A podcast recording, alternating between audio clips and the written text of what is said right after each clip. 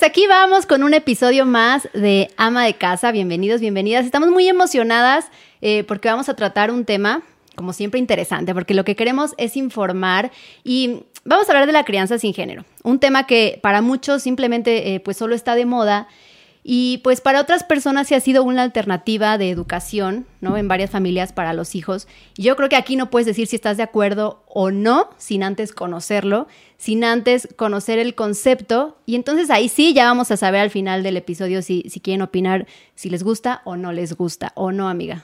Completamente de acuerdo. Mariana, como siempre, me encanta estar contigo compartiendo este espacio y en especial es un episodio que hemos cacareado mucho porque nos tiene muy emocionados tener a una gran invitada porque cuando yo era más joven, no hace mucho, eh, pues nosotros seguíamos a los Backstreet Boys y enloquecíamos este, por las jeans o por, que ahora se llaman JNS, y, teníamos como otros modelos a seguir. Y me encanta que a nuestra invitada, que ya la están viendo, eh, es un modelo a seguir por esta nueva ola que viene creciendo, por los nuevos jóvenes. Eh, se ha ganado un lugar súper importante para hablar del feminismo en nuestro país, y no solo en nuestro país, sino también en Latinoamérica. Es una chava que le gira la piedra eh, a mil por hora. Sigan las redes sociales, estoy seguro que ya muchos de ustedes la, siguen. Jessica Fernández, gracias por estar con nosotros. Qué gusto, porque además aprovechamos tu visita a la Ciudad de México porque estamos seguros que vas a recibir otro premio que ya recibiste el año pasado y que te hayas dado el tiempo para venir con nosotros. Gracias de verdad. No, no, no, al contrario, gracias a ustedes este, pues por la invitación, feliz y buenísimo. Y fue que si voy a Ciudad de México para los Elliot, que son mañana los, los premios Elliot, pues qué padre aprovechar también la estadía aquí y pues sumar y al contrario, agradecida de, tener este espacio y más pues del público que tiene su podcast, este, que como me dicen y pues como dice su nombre, pues son este, mamás, papás que están criando hijos, hijas, nuevas generaciones y qué importante precisamente promover pues estos temas en, en, las nuevas crianzas, ¿no? Entonces yo feliz de estar aquí y pues muchísimas gracias por la invitación. Oye Jessica, pero cuéntanos, ¿cuándo nació, cuándo tuviste esta revelación de, de, decir yo quiero tener esta bandera del feminismo y lo voy a contar sin ser tan radical, ¿no? Con simples acciones que tenemos que modificar nuestra conducta o que tenemos que eh, desaprender muchos conceptos. ¿Cuándo te diste cuenta que, que querías hacerlo? Fíjate que, o sea, creo que no fue, no, no recuerdo como una fecha en específico donde, no sé, me desperté y fue como que, ah, quiero hablar de feminismo y quiero hacer todo mi contenido sobre esto y me voy a posicionar en el tema. O sea, no, fue algo que realmente fue evolucionando y fue escalando y de repente ya era y fue como, ok, wow, tipo, como ya está esta comunidad, ya me reconocen con este mensaje. Y la verdad es que todavía como que siento que me sigue cayendo medio el 20 de que pues de que tengo una voz en, en este tema. Em, la verdad es que yo toda mi vida emprendí. O sea, bueno, todavía tengo 25 años, pero desde los 17, 16, 17 años emprendí pues para sacar mi dinero. Cuando tenía 19 años empecé mi marca de ropa. Después de ahí empecé un proyecto social a través de mi marca de ropa, donde vendíamos playeras este, para apoyar un orfanato en África. Estuvimos apoyando muchísimo ese orfanato en África, se creció mucho ese proyecto a nivel, este, pues en Monterrey, yo soy de Monterrey y a nivel nacional. Me voy de voluntaria a África también un mes, allá hacemos una campaña muy grande y regreso y me empiezan a invitar a dar pláticas Em, para hablarle a los jóvenes sobre emprendimiento social y sobre em, emprendimiento pues, de negocios en general, ¿no? Entonces empiezo a dar pláticas, pero pues pequeñas, como en salones de clases, en preparatorias o así en secundarias. Y luego ya empiezan a a dar conferencias más grandes, este, llegué a tener algunas conferencias magistrales, me meto a una agencia y en la agencia habían más creadores de contenido, conferencistas o influencers, como quieran decirles. Em, y ahí es cuando me dicen como que métete a redes, métete a redes, métete a redes. Y yo viendo como realmente el poder tan tan grande que puede tener la voz de cualquiera de nosotros y de nosotras, porque todos y todas tenemos algo que contar, eh, quería seguir experienciando mi voz, ¿no? Sabía que tenía un impacto este, y que podía inspirar a otras personas. Entonces dije, quiero seguir utilizando mi voz y fue como, yo veía el ejemplo de las personas que estaban en mi agencia y fue como, ok, las redes son un medio perfecto para hacerlo. Eso fue hace tres años que me metí a redes, pero la verdad es que yo al principio en mis primeros videos hablaba sobre emprendimiento social, sobre ser amable, frases como más motivacionales y de repente empecé como a hay que apoyarnos entre mujeres o de que no te compares en redes sociales. Este, me empezaron a invitar a, ya estando yo como emprendiendo, me empezaron a invitar a conferencias o a eventos, congresos donde había mujeres líderes, mujeres emprendedoras, donde había mujeres que ya se, autoproclamaban feministas y yo no conocía sobre el término feminista. Yo, digo, yo siempre he dicho que siempre fui feminista, pero no me etiquetaba como feminista porque no conocía el término feminista, pero siempre tuve como que esta inquietud, esta rebeldía, este cuestionamiento, etc. Entonces empiezo a escuchar sobre el feminismo y me empezó a gustar, me empezó a interesar, empecé a leer más, empecé a ir más eventos, empecé a juntarme con unas mujeres que, que hablaban de esto, empecé a seguirlas en redes sociales y así fue como poco a poco me fui como metiendo más en el movimiento, interesándome más y entre más leía y entre más conocía, más me interesaba, más me inspiraba, más me indignaba también. Y así fue como de repente saqué otro video hablando sobre lo que es el feminismo y de repente saqué otro video hablando sobre este, diferentes tipos de violencia que están súper normalizados y veía también la necesidad que había de estos temas y cómo la, había o sea, gente que estaba reaccionando y que le interesaba y que le caían muchos veintes. Entonces ya ver yo esta reacción de la gente como que empiezo a hacerlo más y más y pues ya se fue como exponenciando más y de repente ya mis, eh, mis videos escalaron a temas ya más complicados como pues feminicidios o violencia sexual o temas ya noticias actuales sobre lo que está pasando en México, víctimas de diferentes este pues delitos contra la mujer. Y ya, o sea, de repente fue como, wow, tipo, ya estamos aquí, ¿no? Y de repente me abruma todavía un poquito, eh, todavía siento que me falta mucho por conocer, la verdad, el feminismo es un tema muy complicado, muy complejo y muy extenso, pero pues ahí vamos poco a poco. Feliz, pero sí, o sea, digo, como que siento que expliqué todo porque no podía decir como... No, está no ya mañana vas por tu premio Elliot y ya estás aquí. Oye, Jessica, con todo lo que nos acabas de platicar, entendemos que tienes todas las bases para ayudarnos aquí a aterrizar este término de crianza sin, eh, sin género, porque justo algo de lo que habla es de Em, tratar de criar eh, seres humanos más empáticos, de erradicar con estos patrones violentos, de erradicar patrones machistas. ¿Tú qué opinas al respecto de esta crianza sin género? ¿Qué crees que puede aportar al futuro? Claro, pues desde ya, o sea, al futuro y al presente, porque muchas veces cuando decimos, y creo que, o sea, vale la pena como decirlo antes de, de, seguir con el tema, porque muchas veces como que ahorita mencionas la palabra género y, y, más si dices sin género la gente se asusta, ¿no? Es como que, wow, tipo, sin género, ahora la Vas en contra de la religión, de... Sí, y eres una extremista loca, radical, y, o sea, lo, lo asocian con muchas cosas, o sea, con, con muchos temas, y la verdad es que, este, realmente cuando decimos, cuando estamos hablando de crianza sin género, nos estamos refiriendo simplemente a que si tú tienes un niño, si tú tienes una niña, que no le asignes ciertos roles, ciertas etiquetas, este, gustos, preferencias, etcétera, por el simple hecho de que es hombre o de que es mujer, ¿no? por un tema biológico, dejemos, Ajá, dejemos de encasillarlos y meterlos en esta cajita donde tienes que ser así, hablar así, te tiene que gustar esto, tienes que verte así, y si no, no eres lo suficientemente femenina, y si no, no eres lo suficientemente hombrecito, ¿no? Porque desde ahí estamos como condicionando absolutamente todo este, lo que, lo que hagan o dejen de hacer los hijos e hijas. Entonces es algo como muy peligroso. Es algo, es, es un tema muy extenso, pero lo que voy es que partiendo de, cuando decimos crianza sin género, no es de que oh, que sean lo que quieran ser y si se quieren identificar como vacas, se identifican como vacas, o sea, porque mucha gente piensa eso, ¿sabes? como que se asusta y piensa que es, es, simplemente, o sea, al menos en lo que estamos hablando ahorita, que pues tengo entendido que es lo que queremos platicar, vamos a hablar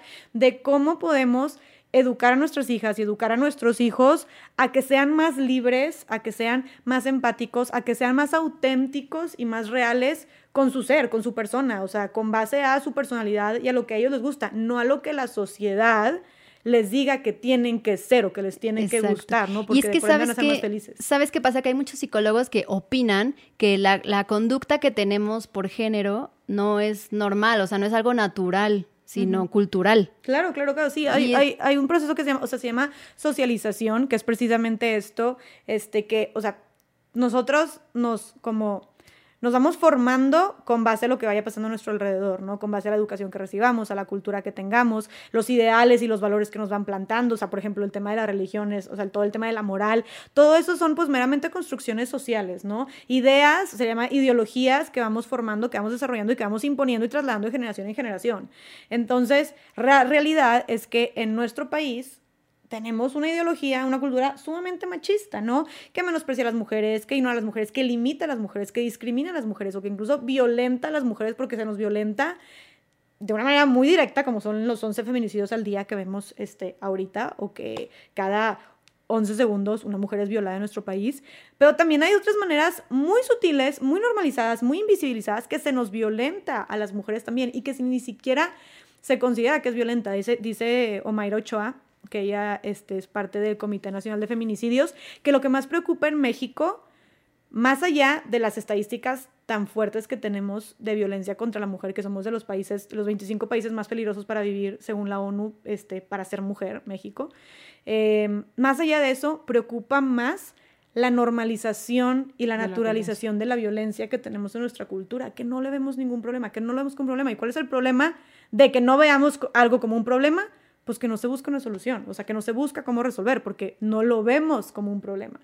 Entonces, es algo que, es, es, como algo que lleva muchos, o sea, y todo, y todo, o sea, yo, yo estoy segura que todo parte de la educación y de la cultura y precisamente pues la crianza que más que tenga que ver con educación y, y, cultura que la crianza. Entonces empecemos a cambiar estos patrones, empecemos a cambiar este tipo de educación, estos, estos estereotipos que limitan a las mujeres, que violentan a las mujeres o que hacen que las mujeres aceptemos ese trato, esa violencia o esa discriminación, que nosotras solitas nos limitemos, nos callemos, nos echemos para atrás, ¿no? Y que los hombres sigan, este, porque la mayoría de las personas que, que violentan a las mujeres son hombres, es claro. perpetuado por hombres incluso los mismos, porque dicen, ah, los hombres los matan más. Sí, los están matando los mismos hombres, ¿me explico? Entonces es todo un tema, pero también dejar de criar hombres violentos, ¿no? Con masculinidades tóxicas. Entonces, es todo un tema sumamente importante por... Pero qué bueno que lo dices, que todo radica en la educación y por eso la importancia de abordar un tema como este, porque el futuro está en nuestras manos. O sea, Mariana tiene dos hijos, yo tengo dos hijos. Finalmente, ahorita, ¿no? Que es tan sonado el violador de periférico y cuando se empiezan a destapar todos los casos, ¿no? De, de la cantidad de crímenes que cometió. Eh, esta gente no viene de Marte y no es que la depositaron en nuestro planeta y llegó, ¿no? Y los lanzaron. Al final ellos tienen una mamá, tuvieron un papá, o sea, a ver, son parte de nuestra sociedad y como sociedad nosotros también somos parte del problema. Y la educación, lo estás diciendo, es nuestra herramienta más importante para que el día de mañana, no, como mujeres, no quedemos en una cifra eh, más, ¿no? De cuántas mujeres se están matando en México. Y, lo decíamos, o más bien lo importante de mencionar, ¿qué nos dijeron nuestros abuelos o, nuestros antepasados para que hoy en día seamos tan violentos? ¿Y qué es lo que ahora no tenemos que decir a nuestros hijos para crear otro tipo de conducta en ellos? Claro, pues yo creo que este, digo, comenzando con el tema, este, ya que, que estamos hablando de esto, del tema de, de, masculinidades más sanas y positivas. Ahorita en el feminismo hay un término que se llama masculinidad tóxica, que es esta masculinidad tradicional que predomina eh, eh, en, en, los hombres y predomina muchísimo en México y en Latinoamérica, que es esta masculinidad que le dice al hombre que para tú ser realmente ese hombre verdadero, que para ser realmente hombre, pues tienes que ser competente, tienes que ser líder, tienes que ser el mejor, tienes que ser exitoso, este, no puedes llorar, no puedes mostrar sentimientos, no puedes verte débil, no puedes verte sumiso, este, tienes que imponer, tienes que ser seguro, todas esas cosas, no puedes pedir ayuda, este, todas esas cosas que, que, que, giran en torno a lo que es este hombre macho, ¿no? Del que muchos se podrían sentir orgullosos de ser o que buscan ser y que recae desde que en, yo estaba en un, en un, avión hace dos semanas y nada más escuché un niño llorando y el niño tenía tres años más o menos, veía este, por esa edad, y la niña, digo, la, la mamá le dice, a ver, deja de llorar, no eres niña, ¿eres niña? ¿Eres una niñita? Entonces, no, ¿verdad? Entonces deja de llorar. Entonces, por ejemplo, desde ahí, o sea, todo lo que hay detrás de eso es algo muy, o sea, es, es algo muy, muy, muy profundo, porque tú desde que no dejas que el niño, tu, que el niño llore, aparte de que psicológicamente, pues, está mal. una emoción. Exacto. Sino que además estás mandando este mensaje de que no seas niña, entonces, por ende, las niñas son débiles, o sea, las niñas son el sexo débil, y no puedes llorar, entonces no puedes llorar porque no puedes verte débil, por ende en un futuro no puedes eh, verte vulnerable, entonces no puedes pedir ayuda, entonces quédate y frústrate con tus emociones y no nos debería sorprender entonces que actualmente en el mundo dos tercios de las personas que se suicidan son hombres. O sea, los hombres se suicidan tres veces más que las mujeres. Y no hay hombres pidiendo ayuda, ¿no? Entonces, claro que está, y, y, y también algo, un, algo muy importante es que también los hombres son mucho más violentos, ¿no? Este, los hombres consumen muchas más drogas, consumen mucho más alcohol, este, mueren muchísimo más en accidentes este, de carros o en accidentes así como muy trágicos. Algo súper, un dato también súper interesante es que las mujeres intentan suicidarse más, pero lo logran menos y los hombres okay. se intentan suicidar menos, pero son más efectivos. O sea, como que tal vez las mujeres como que entre sí que entre no, Digo, Pero se escucha... fa- Les falla. Ajá, ¿no? les falla, ¿no? Tal vez con métodos más sutiles o no tan, no tan agresivos. Y los hombres es, ponle tú, no sé. Me aviento el puente. Sí, ajá, algo así de que mucho más agresivo y de que a, a, a- a lo que voy y se logra, ¿no? Entonces, y digo, son temas este, de que no voy a profundizar tanto porque no soy psicóloga, pero lo que voy es que son cifras que nos están diciendo algo está mal para que tantos hombres, muchísimos más hombres se estén suicidando y tantos hombres sean tan agresivos también de que qué estamos haciendo mal, ¿no? Porque también el hombre se le al no te dejes y al ser machito y al lucha y al pelea y como masculinidades como muy agresivas, ¿no? Y no te dejes y no te puedes no puedes ser, ver- verte débil. Entonces como desde esto de no llores o los hombres no lloran o no seas nenita o no seas maricón, todo eso este, y que cualquier cosa que se asocie con la feminidad, como ponerte una camisa rosa a un hombre, es como lo peor que puedes hacer si eres hombre. Desde ahí ya le estamos mandando un mensaje erróneo a los hombres. Y no solamente por lo que les afecta a ellos internamente, sino porque al mismo tiempo estás diciendo las mujeres son el sexo débil. O lo peor que te puede pasar, o la peor ofensa que te pueden decir es que eres una mujer. Pues que tiene de malo ser mujer. Claro, simplemente el imponerles juguetes. Es que Sí, parece abs- tan absurdo, pero es eso. De hecho, los primeros seis años de los niños son los más importantes. Lo que tú hagas los primeros seis años en la crianza les va a aportar para toda la vida. Entonces, ¿qué hacemos? Luego, luego las pistolas a los niños, porque La planchita a la hay que niña, ser... la Exacto, porque hay que ser guerrero, hay que ser violento, sí. ¿no? Las mujeres es la cocinita, no el sé bebé. qué. El, bebi- el bebito, ajá. O sea, Ajá, los nenucos para las niñas. Y fíjate, yo el otro día veía a Santi, a mi hijo, jugando con mi sobrina. Mi sobrina pues tenía sus muñecas y Santi estaba jugando con ella de una forma muy linda y Santi y yo vi, o sea, claro que es súper importante que analicemos siempre el juego de los niños porque te juro que todo te das cuenta. Es que Mariana es Y psicóloga. yo vi, ah, ok. Ahí donde la ves de 13 años. Ahí donde pero la es- ves. es- Ah. a mis Está 12 me gradué, a los 15 ya tenía. Bueno, y entonces vi a Santi en el papel que se ponía como papá, porque seguramente en el juego era el papá, yo no, no me di cuenta de eso, no escuché tanto, pero él arrullaba la muñeca, le cambiaba el pañal y todo. Y yo decía, claro, es que es lo que ve en casa. Sí. Y es súper importante, por eso de verdad la conducta es cultural. ¿Qué tanto podemos aportar en esta que se llama eh, crianza sin género? Muchísimo. Muchísimo. ¿no? O sea, eso eh, que me es súper importante. Todo se predica desde el ejemplo. O sea, nosotros y nosotras vamos a crear, o sea, nuestras, necesitamos crear nuevas generaciones, educar nuevas generaciones con modelos este, más, más responsables, o sea, que, que, que predomine el apoyo, el trabajo en equipo y la corresponsabilidad. O sea, el tema de la corresponsabilidad es precisamente eso, es, a ver, las mujeres ya entramos al mundo laboral, al espacio público que antes estaba completamente masculinizado. Dominado. Ajá, sí. completamente dominado y que seguimos echando- haciendo nuestra lucha para entrar a los puestos de poder y ganar igual que los hombres y muchas cosas que ahí seguimos, pero ya estamos ahí. Las mujeres ya estamos aportando en su mayoría, este, más en un país como México, que es necesario, eh, estamos trabajando, ¿no? O sea, estamos eh, siendo parte de la población económicamente activa, aportando para el súper, aportando para la colegiatura de los niños, aportando para la renta de la casa, no sé. A ver, ¿Y qué pasa con el otro lado? O sea, nosotros ya entramos al espacio público, pero los hombres no han podido entrar por completo al espacio privado, que es al espacio de la casa, que es a, los, a, los- a las, a las tareas de cuidado, a las tareas de servicios, de trabajo, o sea, el trabajo doméstico, que se pongan a lavar los platos, que se pongan a cocinar, que cuiden también a los niños, que barran, que trapeen, todo eso son también masculinidades más sanas. Entonces a los niños, desde chiquitos tenemos que educarlos a que no, no son tareas para niñas.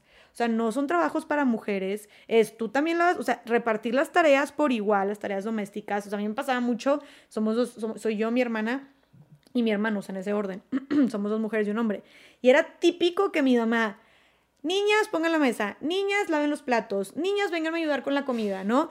Y mi hermano jugando Xbox todo el tiempo. Hasta que obviamente yo iba viendo todo esto, y digo, no, y eso, te digo, por eso ya decía que era feminista sin antes serlo, me les revelaba de que, ¿cómo que niñas? O sea, desde que estaba puberta, ¿cómo que niñas? ¿Y mi hermano qué? Y nosotros desde chiquitas nos ponías a hacer nuestro lonche, y mi hermano peladote de 20 años y le sigues mandando su lonche para de que la universidad, tipo, y nosotros desde los 12 años haciendo nuestro lonche, ¿no? Entonces era como que, ¿cómo que niñas? Y mi hermano también, no sé qué. Entonces poco a poquito como que mi mamá también fue cediendo, pero me acuerdo mucho de, una, de un caso específico que yo dije, o sea, eso, eso, y eso es como que quiero que nos tenemos que llevar eso como que esta, y se llaman micromachismos, o sea, en estas acciones sutiles, en estas palabras sutiles que a final de cuentas van creando estos patrones y van haciendo todo lo que es la educación y la crianza y toda esta ideología, que a final de cuentas le dicen a las mujeres cuál es tu lugar, los trabajos de servicios y de, cu- de cuidado, y cuál es el lugar de los hombres, pues no sé, lo que sea, De pero fuera de casa, y ¿no? de- Ajá. ¿no? Entonces, este, ahí te va. Mi mamá, o sea, esto fue hace un año.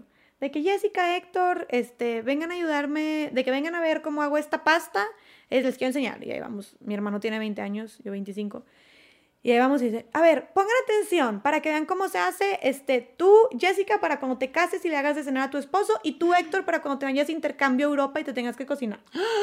Y yo, fue, hasta mi hermano fue de que, oh, de que no debiste haber dicho eso, ¿sabes? O sea, yo fue que, mamá, ¿te, estás escuchando lo que estás diciendo? Y aparte dije, ¿cómo se te ocurre decirme eso a mí? Aparte de que tú sabes que tienes una hija súper feminista, y que, ¿qué te pasa diciendo eso? Pero a mi mamá se le salió y luego mi mamá fue que, ah, sí me la bañé, no sé qué. Y hasta mi hermano, mamá, sí te la bañaste. Pero fue como un, a ver, y le dije, ¿y por qué no puede Héctor ser el que cocina? Le dices que cocina. Que le cocina a su a su esposa. ¿Y por qué no puedes decir a mí para cuando tú te vayas de, de viaje a Europa o por no sé qué? ¿Sabes? O sea, O simplemente decir, para cuando no tengan que comer, acuérdense de esta pero receta. ve qué tan marcado Claro. está la diferencia. O sea, tan Y marcado ojo, está yo que voy a defender a tu mamá cosas. porque ahora soy mamá. Ajá. Pero son de los conceptos que justo te decía, nos toca desaprender. Exacto.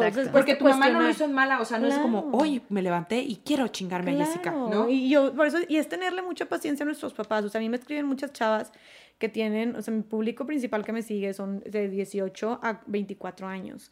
Entonces me escriben mucho. y unas como- perdidas de treinta y tantos. Ah, no, ni creas. Los ese es- ese es como- O sea, nosotras. ese es el primer grupo y luego el segundo grupo es de 25 a 45. O sea, Sí. y está muy peleado. O sea, también, también hay más y digo, ay, qué padre, porque, Sí. este, porque varias me han dicho como que, ay, ahora estoy educando a mi hija de esta manera y así, entonces qué padre.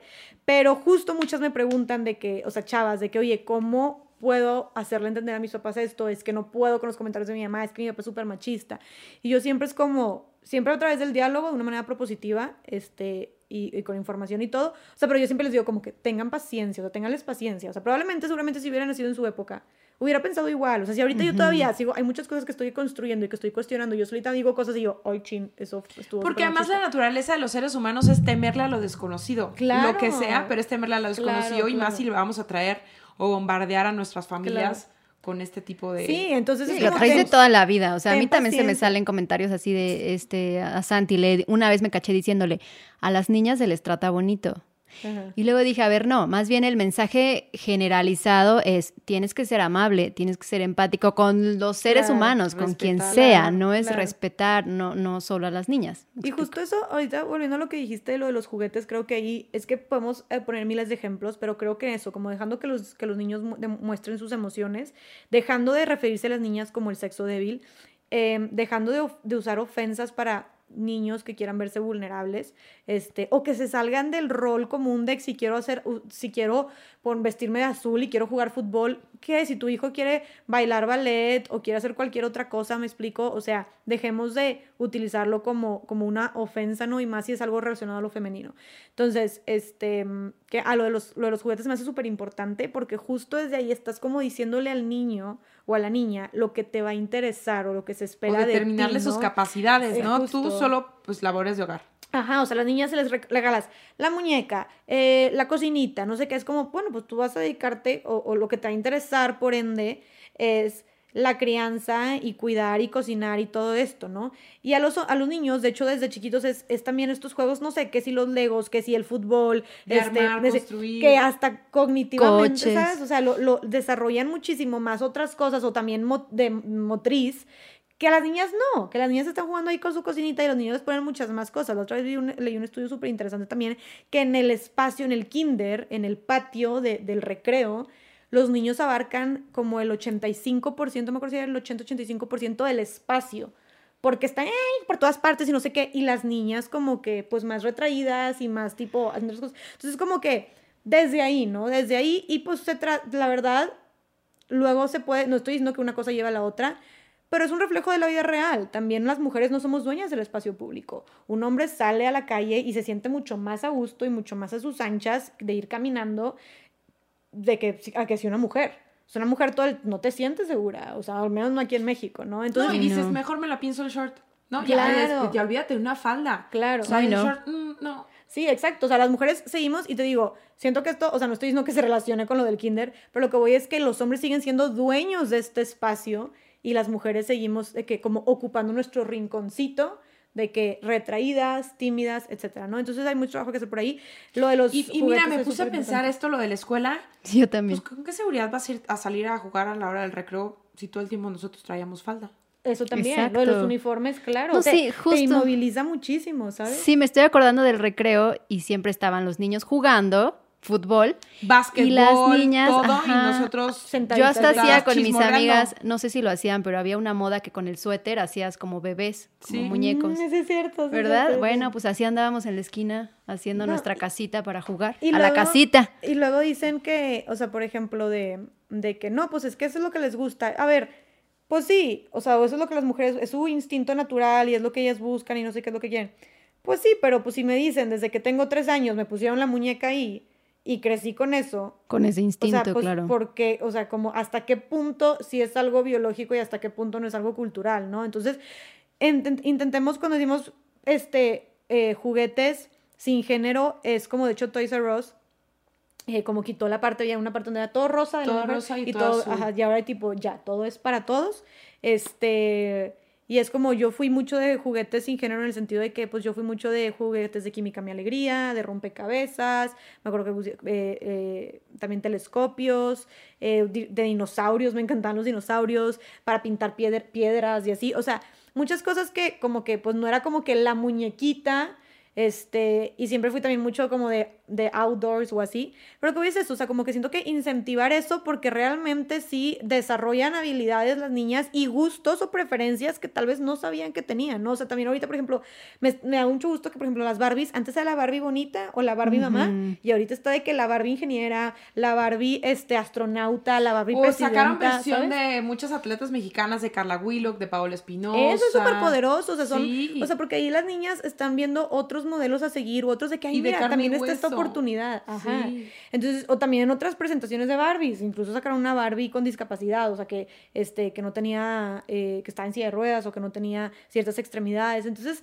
todo eso de la representación, la representación importa, importa muchísimo y ese por medio de juguetes le estás enviando un mensaje muy importante a las niñas, ¿no? Le estás, dando, les estás- les estás abriendo el panorama, ya no solamente puedes cocinar y ser mamá, puedes cocinar y ser mamá, pero sí, porque tampoco se trata de satanizar, no le des una muñeca, no le pongas la, la cocinita, o sea, no, pero dale otras opciones, ¿me explico? Sí, exacto. Y que no lo limites, es el chiste. O sea, Sí, esto que es no lo que invita a esta crianza, a Sí. que si tu hijo te dice que quiere una cocinita, no te espantes y le digas, no, eso es de niñas. Claro, ¿no? O que si te pide cochecitos, no, ¿cómo? Y Y, ya, que si ya empiezas, dice, ay, ojo, seguro es gay. O sea, si una mujer quiere ser este chef, es, ah, es cocinera.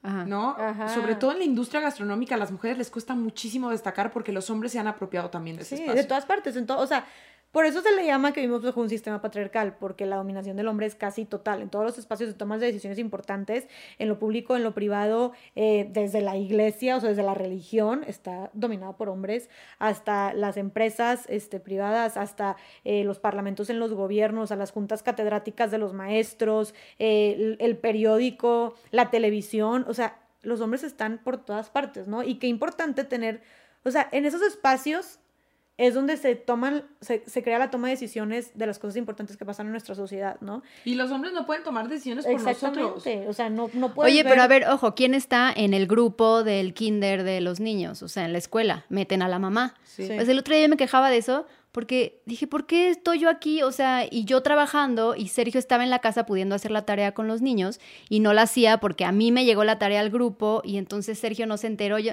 fue un relajo porque yo no tenía pila y no le pude mandar la tarea a Sergio y Sergio no estaba en el grupo y yo dije, ¿por qué estamos nada más las mamás en el grupo de la escuela? Claro. Porque pues nosotras somos las que tenemos que tomar estas pequeñas, ¿no? Que se Porque le la llaman iniciativa decisiones privada de los niños. ¿no? Que un papá pida Ajá. permiso para llevar a su hijo al pediatra, porque tiene Exacto. en la escuela. Claro, es, y precisamente es justo un chorro de trabajo que hacer por desestigmatizar papás con paternidades responsables, presentes. O sea, es desde la licencia de paternidad y la licencia de maternidad, ¿no? O Estoy sea, que muy lista para ir a tomar el zócalo para, para darles más días a los papás, ¿eh? De Sí. licencia de paternidad. Sí, Cuando sí. quieran, mamás, nos vamos, nos armamos de valor y nos manifestamos. De verdad que No, sí. te voy a decir. Sí, es real. Sí, el, el trabajo pasado que tuvo Sergio tuvo jefa. Tenía una jefa. No, sabes, era hermoso porque vete por tus hijos, no importa. O sea, le daba Y un chorro de permisos importancia y de que haya súper mujeres útiles. en los puestos de poder, porque Exacto. al tener ella, la mujer sabía qué onda y ya podía empatizar más y, y precisamente desde su experiencia presentar otras soluciones como darle más flexibilidad al hombre para que se involucre también. Exacto. Justo lo que me pasó con el grupo de la escuela es que Sergio me vio enojada y me dijo, pues diles que me metan. Claro. Ajá. ¿No? O sea, simplemente era algo que yo no había externado y que no lo hablé y no lo dije. Fue como, ¿pueden meter a mi esposo? Claro. Y lo metieron. Y ahorita mencionaste algo muy importante. Siento que también nosotras tenemos que como reach out, o sea, de que Hablar, hablarlo, o sea, levantar la voz y decirle a la unidad, oye, ayúdame con esto, o sea, ni siquiera es ayúdame, es tipo... Es cuidar a nuestros hijos. O sea, hay que apoyar, ¿sabes? O sea, los dos pusimos, tú también pusiste mucho tu parte para tener al hijo, ¿verdad? Entonces, es de los dos, no me está haciendo porque, o sea, por ejemplo, con amigas mías, te digo que, o sea, de más grandes que tienen sus hijos, también estamos cenando y, ay, no, es que pude venir porque súper lindo mi esposo que, que me, Me- me ayudó. ayudó. y algo que no sé qué, ay, sí, es que como me Eh, ayuda, me- es no. que es súper bueno porque me ayuda siempre con los hijos y yo, oye, ¿por qué te ayuda? No, o sea, te, te está haciendo un favor, te está Son tirando paros, son hijos. sus hijos también, es paternidades responsables. Y ahorita que decías lo de los hijos en la escuela, hay una, una historita que leí por ahí, o sea, que es real, que este, estaba Bill Gates y Melinda Gates, este, antes de que se divorciaran. Eh, y pues Bill Gates sabemos que, o sea, el fundador de Microsoft, Sí, o sea, un sí, hombre sí. muy poderoso y con mucho dinero. Y tenían a su primera hija y Melinda Gates estaba como en la fundación de este Melinda o Bill Gates Foundation, o no sé, estaba trabajando ahí, entonces estaba como loca, tenía su hija, estaban entrando al kinder y ella era la que llevaba al hijo a la escuela, este, a la hija, al kinder. Entonces estaba trabajando todo el tiempo y como que no se le, se le truncaba mucho la mañana. El punto es que una vez explotó como que con Bill Gates y ella cuenta que ella le dijo y que no puedo yo sola de que estoy, se me está truncando la mañana, todos los días la llevo, no sé qué, y que le dijo que bueno, ¿cómo te puedo ayudar? De que, voy, ¿sabes qué? Vamos a hacer esto. Yo la llevo tipo tres veces a la semana. De que, va, vamos a hacer así. Y a partir de ese día, Bill Gates llevaba a su hija al kinder en la mañana. Y cuando las mamás del kinder empezaron a ver que Bill Gates estaba llegando a su hija de la mañana, Obligaron a sus dijeron de que si Bill Gates puede estar llevando a su hija, tú también puedes llevar a tu hija, ¿no? Y ahí empezaron este también como, entonces, pero eso es lo que voy, es un ejemplo de cómo, pues, es de nosotros también decirlo, ¿no? Y darles esta responsabilidad y no adjudicar solo, solo a nosotras, porque se nos dijo desde chiquitas que a nosotras nos tocaba ese, o sea, ese rol. Ahora también, algo que, o sea, creo que es súper importante ahorita que podemos poner mil ejemplos, pero algo creo que es básico y súper importante, yo imploro que lo promovamos en las niñas, es la independencia económica. O sea, es este tema. a favor. Súper. A favor. o sea, Bueno, le- te voy a poner un ejemplo de eso y me prometí a mí misma que siempre iba a hacer que Amelia se sienta lo más cómoda posible con lo que usa. ¿A Ok. qué voy con esto? Eh, cuando íbamos a, las, a los bautizos, ¿no? Cuando mi mamá me llevaba a un bautizo, pues típico el bolo, ¿se usa en Monterrey el bolo? Que el padrino avienta dinero a los niños. Ah, creo, no sé. No. Ay, no estaba en bautizos muy reciente. Bueno, pues en los bautizos. ¿acá se usa, Mariana? Acá sí. Sí, bueno. sí, sí, sí. Este, entonces yo iba a los bautizos cuando era muy chiquita y me chocaba que mi mamá me pusiera vestido, porque los niños llevaban bolsas y ellos tenían donde guardar el dinero y yo no. Entonces yo decía, ¿cómo? O sea, como que ahí ya de todas maneras desventaja, es una bobería, pero yo me sentía en desventaja para treparme al árbol, para correr más Claro, rápido, Claro. Porque además mis zapatos eran de baqueta y los, los zapatos de los niños tenían perfecto agarre. O sea, Te limitaba. Eso es, o sea, creo que literal se resume en que te limitaba. te limita. es cañón, Ahora ¿no? con mi bebé que tiene nueve meses, lo platicamos el otro día. Sí. La ropa de los bebés de las niñas es más ajustada y te obliga a estar comprando más, ¿no? Entonces, como mamás, yo creo que también tenemos ese compromiso de, de darles la libertad de que se sientan cómodas en lo que están usando y no limitarlas con lo que están usando. Ya también me rehuso a ponerle los moños porque le chocan. Entonces ya, Me un moño no la va a hacer ni más niña ni menos niña. Justo, o sea, siento que también es eso, ¿no? Ah, eh, El tema, digo, y ya voy a decir, o sea, es otro tema, pero creo que salió el tema también de la feminidad, o sea, no, no solamente hablamos de masculinidades tóxicas, sino también de feminidades tóxicas, donde tienes que ser señorita, tienes que verte así, tienes que usar tacones, tienes que maquillarte, o sea, tienes que vestirte tal, tipo tienes que usar falda, este, tienes que ser amable, tienes que ser bien portada, tienes que ser calladita o tienes que ser linda, siempre sumisa, ¿sabes? O sea, como y no- tal vez no le, no le digas que tienes que ser sumisa, pero se educa de cierta manera a como, no, es tú no, y tú no groserías, y tú no, te, tú, no, tú no hables muy fuerte porque no sé qué, y qué va a pensar tu novio, y qué va a pensar, tipo, ¿sabes? O sea, como que educamos a las niñas de cierta manera a que terminamos siendo eso, callándonos más, pensándola más, Enojada te ves fea. Sí, justo, todo Sí. eso. O sea, o de que calladita te ves más bonita, ¿no? El típico.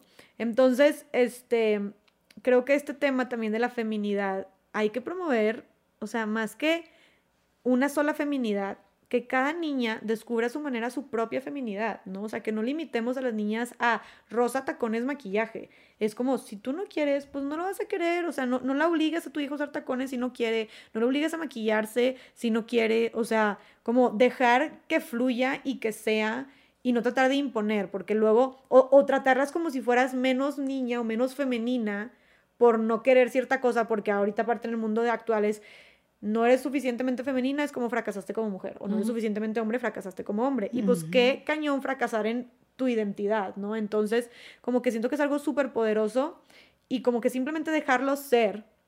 Y siempre como papá, digo, yo no soy mamá, pero siento que, o sea, he leído mucho sobre el tema y siento que pues siempre está bien este acompañamiento y esta guía, pero hasta ahí, o sea, como no imponer, también ver hasta qué punto de que o sea, por ejemplo, mi mamá me acuerdo, es como hasta qué punto como dices tú, ay, pues ya, los moños o sin los moños no vas a ser más o menos niña, ¿sabes? Mi mamá siempre me acuerdo que me traumó porque siempre hay que una mujer sin aretes no es mujer, me decía. Entonces yo tengo trauma ahorita que te juro todo el tiempo, yo es como, y me encantan los aretes y ya, pues, pues sí, ¿verdad? Pues cómo no me van a encantar después de que todo el tiempo me, me ponían. Pero era como ese tipo de cosas que la verdad, qué coraje, porque ahorita lo que pasa es que cuando no tengo aretes me siento insegura. Y es algo súper tonto. Claro. pero me pasa, por ejemplo, con el maquillaje también. Porque desde chiquita me dijeron tal, tal, tal, una mujer sin aretes, maquillate, no sé qué, ¿no? Entonces lo que hacemos con las niñas no es, es, condicionarlas, ¿no? O sea, es condicionarlas a que cuando no esté eso, que si no cumples con esto...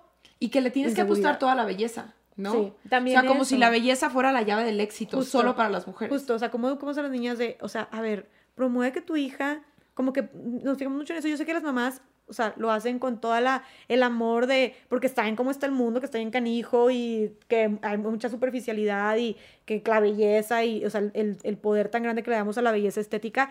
Pero a ver, hay que promover para realmente también no crear estas autoestimas también súper frágiles o de cristal. Es como, va mucho más allá y promover también que tu hija tenga proyectos, tenga otras aspiraciones, desarrolle sus talentos, se involucre en otros temas que vayan más allá de su apariencia entonces, que, tenga, que desarrolle otros intereses, vaya, que desarrolle su inteligencia, que desarrolle sus talentos, sus habilidades, o sea, todo eso, o sea, que ella sepa que ella puede ser mucho más que solamente más bonita, ¿no? Puede ser más inteligente, más exitosa, más amable, este, más, mm, más habilidosa en cierto, en cierto tema, no sé, pero mucho más que solo ser porque muchas veces cuando entra, y siento que falta, pasa mucho cuando entra en la adolescencia, casi siempre los consejos de las mamás se reducen a temas de tu apariencia, ¿no? y de cómo cuidarte para que no te embaraces. Claro, sí. Ajá, ajá, sí. Y, y si es que tienes la... Si es que hablas con tu hija de sexualidad, porque luego también, bueno, a mí no me tocó que hablara nunca conmigo mis papás de sexualidad, y pues también es de que está cañón, ¿no? O sea, como que ves sexo por todas partes, y más los adolescentes de ahorita, hay sexo por todas partes, nada más te metes a TikTok y ya está. Pero al mismo tiempo hay muchos papás que no, o educan en la, en la, sexualidad, o hay otros que es de que no tabú, no sé qué, bla, bla, tipo, no, qué pena hablar de eso conmigo, o le sacan la vuelta, entonces lo ves por todas partes, pero no dices, recibes nada en casa, la educación sexual en las escuelas, la neta, es el curso de sexualidad y ya está, o sea, bye. Entonces, pues, ¿qué pasa? Te terminas educando por los amigos o por la pornografía, que es algo que es sumamente, que es irreal, que no, o sea, que aparte es un contenido sumamente Son más estereotipos y machista, refuerza sí, donde ahí los hombres empiezan a aprender, ¿no? Que las chichis todas se ven igual y que la vagina todas se ve igual, Claro, y, y, que la, y el 70% del material en la pornografía es, es material violento, ¿no? La mujer es humillada, la mujer es ignorada, es sometida, todo gira también es algo muy, este, ¿cómo se llama? Eh, ay, se me fue se me fue el, el, el término, muy, andro, eh, muy androcéntrico, o sea, este, que todo gira en torno al placer del hombre. A complacer al hombre, no, no, se ve por el placer de la mujer, sobre su consentimiento también. Entonces, bueno, no es por, no es, no es de, de sorpresa entonces que muchos de los, de los crímenes sexuales de violación en los, en los titulares de las noticias están igual o casi igual a videos pornográficos tipo que hay en las páginas de pornográfico, de que tal entre cuatro a menor, no sé qué, o sea, ¿sabes? O sea, son palabras muy fuertes, pero literal pareciera que los comparas, está pasando, se está replicando, ¿sabes? Entonces, ese tema de la educación sexual este, de hablar del consentimiento. Y hablarles de educación sexual a los dos por parejo, ¿no? Al niño cómprate condones y a la niña no, tú hasta que llegues virgen al matrimonio. O sea, darles la misma información la a los moral de la sexualidad también es otro tema muy cañón, donde a los hombres se les aplaude y se les, eres un chingón por, este, por, por, por tener más chavas o por, por, por, vivir más tu vida sexual y a la mujer se le juzga y ya no es lo mismo y que van a pensar de ti y perdiste tu valor y la neta es algo muy fuerte, ¿no? Y, sí, y, a las mujeres es tiene, o sea, ahorita no, ahorita cuídate, después sí tienes que ser mamá. o sea, pero ahorita no. No, es, es un, una constante contradicción este, de mensajes. Entonces sí, siento que justo, o sea, evitar ya esta doble moral sexual, tener esta educación sexual, pero sin esta doble moral, la neta siento que el mundo está cambiando, como dije, sexo hay por todas partes, o sea, no es como que es que yo no quiero meterle ideas a mi hijo. A ver, tu hijo va a tener esas ideas desde que Ya. tiene, desde que tiene acceso a internet, ¿sabes? Entonces, y si no, los amigos se lo van a contar. Entonces, este, es ver la realidad y simplemente con lo que tengamos, pues buscar hacerlo mejor, este, con lo que podamos. Eh, ¿Qué iba a decir? Ah, lo del tema, lo que no quiero que se me pase, el tema de la... Porque está muy cañón como... O sea, ahorita estamos hablando de las mujeres en los espacios de poder, el que si tu marido este, apoya o no en casa, eh, todo el tema del trabajo, o sea, pero como todo eso, si te fijas, viene desde que estamos chiquitas, o sea, Sí. de- desde estas normas o roles de género, que es precisamente lo que estamos buscando combatir. Algo que pasa mucho también, y aquí está la escalerita de cómo se va desarrollando, es que eh, lo que decía del, del empoderamiento económico, cuando hablamos de empoderamiento de la mujer, necesariamente, forzosamente tiene que venir de la mano con el empoderamiento económico de la mujer. Porque la neta, o sea, pues, como dicen, la, la- o sea, el dinero, pues te da libertad. O sea, te da libertad, te da poder de decisión, o sea, de poder tú eh, tener tu independencia, todo eso, ¿no? Aunque estés en pare- con pareja, o sea, también tener tú tu dinero y no estás disponiendo solamente de que si el marido te da, sino hay muchísima violencia económica también entre las Claro. parejas, ¿no? Que te controlan, que te someten, que te retienen a, a través, a- por medio del dinero, ¿no? Ves a mujeres con muchísimo dinero sus maridos y unas casonas y carrazos, pero en su tarjeta no tienen nada, porque Sí. es dinero del marido, ¿no? Y sí, el feminismo promueve mucho esto de, o sea, porque el feminismo no viene a decirte, tienes que ser empresaria y presidenta, y si eres una ama de casa, este, como se llama el Sí. podcast, o si, e- o si eres una, o si, o si no trabajas o así, eres una perdedora. No, o sea, no dice eso. El feminismo es que cada mujer sea lo que quiere ser y disfrute serlo, pero que, que lo sea porque realmente quiere serlo, no porque la educaron, le dijeron que así tenía que ser.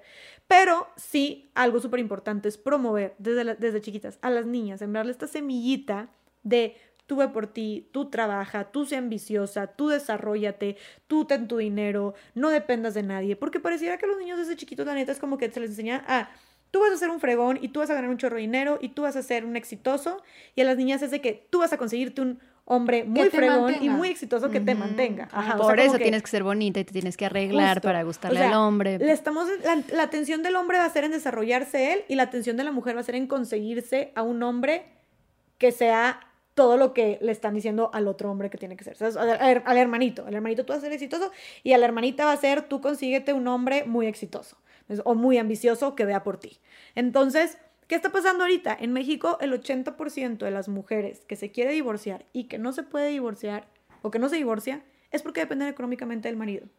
¿Y quién sabe por qué se quieren divorciar? Porque si las golpean, este, porque si les ponen el cuerno, porque si las humilla, porque si las controla, no sé, o simplemente porque ya no quieren. O sea, da igual sus razones, cada quien, pero ya no quieren estar ahí. Y qué triste, y qué frustración vivir una vida, estar en un lugar donde no quieres, donde eres infeliz, con alguien como un compañero de vida donde no quieres estar, porque dependes económicamente de esa persona. Y muchas mujeres ya no, no saben qué hacer, porque nunca o no estudiaron porque no dieron la, misma, la, la- la misma importancia, o estudiaron pero nunca ejercieron porque no dieron importancia, porque pues no era su rol, entonces no saben hacer nada ya en ese momento, en ese punto. Entonces es como, qué importante decirle a las niñas como tú también puedes y tú también ten tu dinero y tú también busca este, tener tu independencia para que tú puedas ser dueña de tus decisiones y si tú no quieres estar en un lugar o si quieres estar en un lugar que tú puedas estar o no estar porque tú decides estar, ¿no? O sea, Y voy a retomar lo que dijiste, Jessica, hace unos momentos, educar con el ejemplo. Por eso, mamás, hacemos el llamado, qué importante es salir a trabajar sin esta culpabilidad de decir, hoy voy a dejar a mis hijos.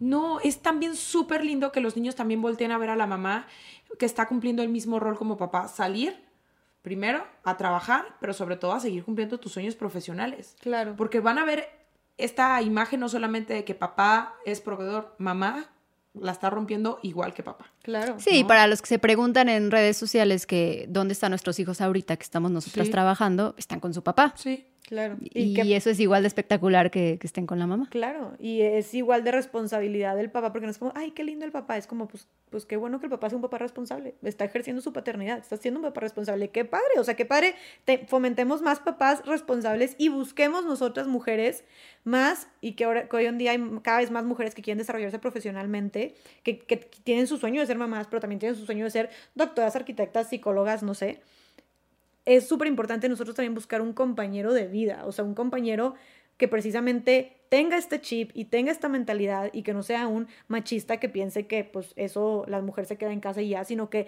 te vaya a apoyar con tus sueños, que te vaya a decir, hoy me toca a mí pasar por los hijos, este, eh, como, como Bill Gates, que decíamos. Si Bill Gates este, puede, tú Bill también. Gates, también, ¿no? O sea, ahora yo, tú llegaste, yo, yo le hago a los niños de cenar, yo lavo los platos porque tú llegaste muy cansada, cosas así, o sea, y no porque sea lo extraordinario, sino porque es lo justo, ¿no? Cuando hablamos de equidad es precisamente eso, ¿no? O sea, tratos donde todo sea más justo. Este, creo que Micromachismos, Jessica, para... Es que se nos está acabando el da tiempo. por muchísimo este, este tema. Sí, para, muchísimo, pero que nos compartas algunos de los micromachismos más eh, cotidianos o más populares para que podamos, pues sí, ir erradicando y que esta información haya que nos están escuchando, pues les sirva. O sea, si es que quieren educar eh, niños que, cooperen a la par, que, que ayuden, que sean más empáticos, que pues que respeten a las mujeres y, que sea un, igual para los dos. Claro, creo que, o sea, cuando el pues algo que está muy presente es el tema justo, o sea, creo que lo que más puede predominar en México es el tema de la este, disparidad en las tareas domésticas, o sea, donde los niños no hacen nada y las niñas ahí están o las adolescentes ahí están este, cooperando en casa, el no permitir que los niños tengan ninguna actitud o comportamiento femenino, este, lo que tradicionalmente este, conocemos como femenino, eh, la doble moral de la sexualidad, o sea, creo que tocamos este, la mayoría, o simplemente educar a las niñas en tener que hacer cosas por ser niñas y educar por niños. O sea, cuando, cuando tu respuesta automáticamente es, es porque él es hombre o es porque tú eres mujer, ahí está mal, ¿sabes? O sea, está mal. O sea, pongamos atención a eso porque a mí me lo dijeron muchas veces y a mis amigas se lo dicen muchas veces de que, sí, pero tu hermano es hombre. Sí, él puede salir porque es hombre. a, no le va a, pasar a la tienda. O de que, mijita, es que tú eres, es que tú eres mujer o es que tú eres niña. O sea, de ahí ya está mal. Entonces, pongamos atención a eso. Este, hay que predicar con el ejemplo, esto es súper, súper importante. E, eduquemos a las niñas desde chiquitas este, a, la, a, ser independientes, a ser ambiciosas, a trabajar, a realizarse. Sí, puedes decirles que, que, sean mamás, pero también puedes decirles que si ellas quieren pueden ser empresarias o pueden ser presidentas, este, o pueden ser cantantes, no sé, me explico. O sea, dejémoslas soñar y soñar en grande. Hay, em, hay una, ahorita cuando digo lo del ejemplo y la importancia de la representación, este, Kamala Harris, eh, la primera mujer vicepresidenta de Estados Unidos. Eh, hay una, hay una, hay muchas fotos muy impresionantes y a mí se me hacen como muy este, significativas, donde sale ella como asumiendo el cargo de que haciendo un juramento en la, en la pantalla y subieron un chorro de fotos a internet donde salen tipo diferentes niñas, cada quien en su casa, o sea, niñas de Estados Unidos viéndola en la, en la tele, ¿no? Así viendo nada más así. Y niñas este, afroamericanas y niñas de todas las edades o, tres hermanitas viendo. Y era como, ¿sabes lo poderoso que es eso? Esa imagen. O sea, esa imagen es como, una, una salió en un New York Times que una niña le dijo a su mamá, oye mamá, de que es un hombre y una mujer, sí, vicepresidenta y presidente. ¿Y por qué no son dos mujeres? O sea, presidenta y vicepresidenta, ¿sabes? Porque ella ya veía que estaba esa posibilidad. Si crecemos, si las niñas crecen viendo que todos son hombres los presidentes o que todos son hombres los empresarios, sabes que ni tiene chance de ocupar ese rol. ni siquiera en tu mente hay una posibilidad porque no ves el ejemplo, o sea, este es como nos como eh, nos desarrollamos por imitación también los seres humanos, ¿no? Entonces, este el hecho eso era solo súper poderoso porque estás viendo que está esa posibilidad, que es tú también puedes. Te abre mínimo la ventanita de, ah, mira, hay una mujer, pues yo me identifico contigo. Y eso va a pasar también con Digo como mamá, cuando tu hija vea que estás trabajando y que también tienes hijos, o tu hija vea que este, estás compartiendo las responsabilidades con tu papá, o los niños también, los niños si ven que el papá comparte responsabilidades con mamá, pues también van a ser este, masculinidades mucho más sanas, o que el papá le habla precisamente de, de mostrar sus emociones, o la mamá también, y que no lo juzgan y todo, pues también evidentemente va a crecer este, con masculinidades mucho más sanas y va a replicar esas masculinidades. O sea, todo se va a replicar, todos son patrones, no círculos viciosos o virtuosos. Entonces,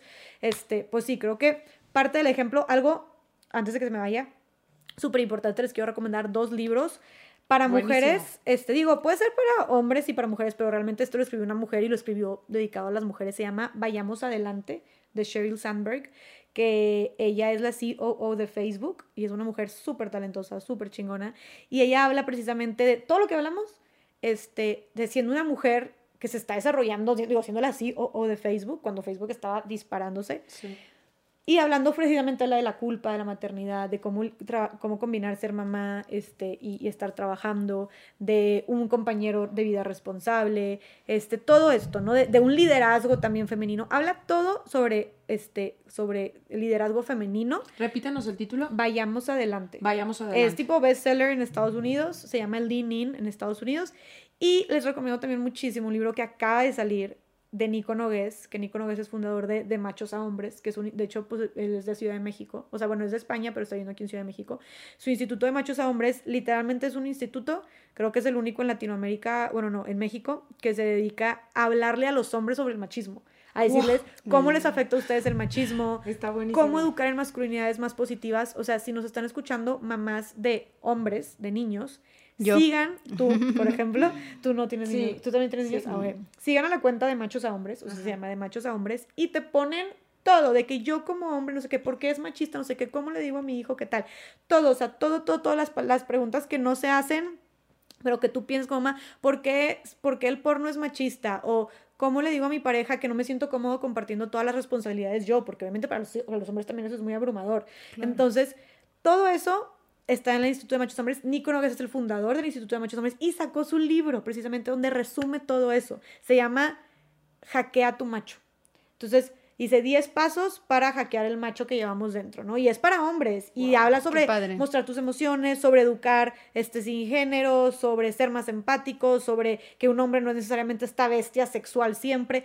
Mil cosas, mil cosas, mil cosas. De verdad, todo lo que te puedas imaginar que conlleva ser hombre en la, en la, en la, en la masculinidad tradicional, que es tóxico y que no le sirve a los hombres ni a las mujeres, lo explica excelente. Y eh, como dice él, dice, porque digan lo que digan, sí se puede ser hombre sin ser macho. Entonces ese es Hackea tu macho, se los recomiendo mucho, acaba de salir. Y Nos vamos con tarea. Anotado. Se va a encantar. Me gusta. Qué placer tenerte aquí. O sea, teníamos que hacer como. Como que tres episodios, más. Literal. cuando vuelva a venir, espero. De verdad, sí. De verdad, digo para vale que hagas una parada. obvio. obvio ¿Sabes, ¿Sabes por qué? Porque a mí me gusta mucho cómo aterrizamos el tema. Creo que lo hicimos de una forma muy sutil. Eh, así es como debe de ser. Son pequeños detallitos que podemos aportar en la crianza de los niños. Yo, como mamá de dos, les puedo decir que yo sí me sumo a esta crianza. Mamá de dos hombres, además, ¿no? Me sumo a esta crianza, me gusta y yo espero que después de este episodio seamos muchas las mamás que nos subimos a ese barco. Mamás y papás. Mamás y papás, justo. Me encantó. Sí. sí. Pues mucha suerte, mucho éxito. Bueno, no, suerte no la necesitas. Que sigas vas a ganar. todo este éxito.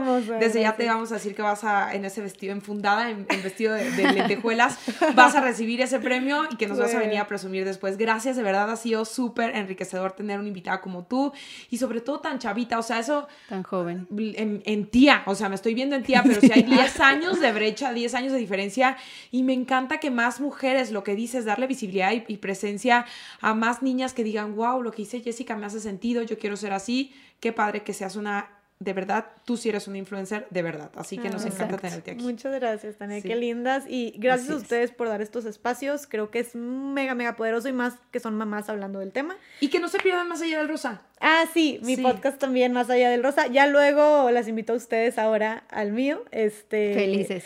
feliz, feliz yo también de que estén, ya sea que vayan a Monterrey o cuando vayan yo también. Pero sí, eh, los invito a ver este Más Allá del Rosa, escuchar Más Allá del Rosa. Es un podcast, mi podcast en Spotify. Ahorita está en pausa, lo vamos a retomar después, pero ya hay muchos pero hay episodios. Muchos, muchos, episodios, están buenísimos. Todo sobre mujeres líderes, expertos en diferentes temas, todo tipo de temas que, que tratan sobre la mujer en la actualidad, para que se echen ahí un recorrido por Spotify. Vamos a poner también aquí tus redes sociales para que te empiecen a seguir. gracias. Pues muchas gracias, Jessica. Gracias a ustedes, chicas, y pues gracias a toda la gente que nos escuchó. Gracias por su tiempo. Bye.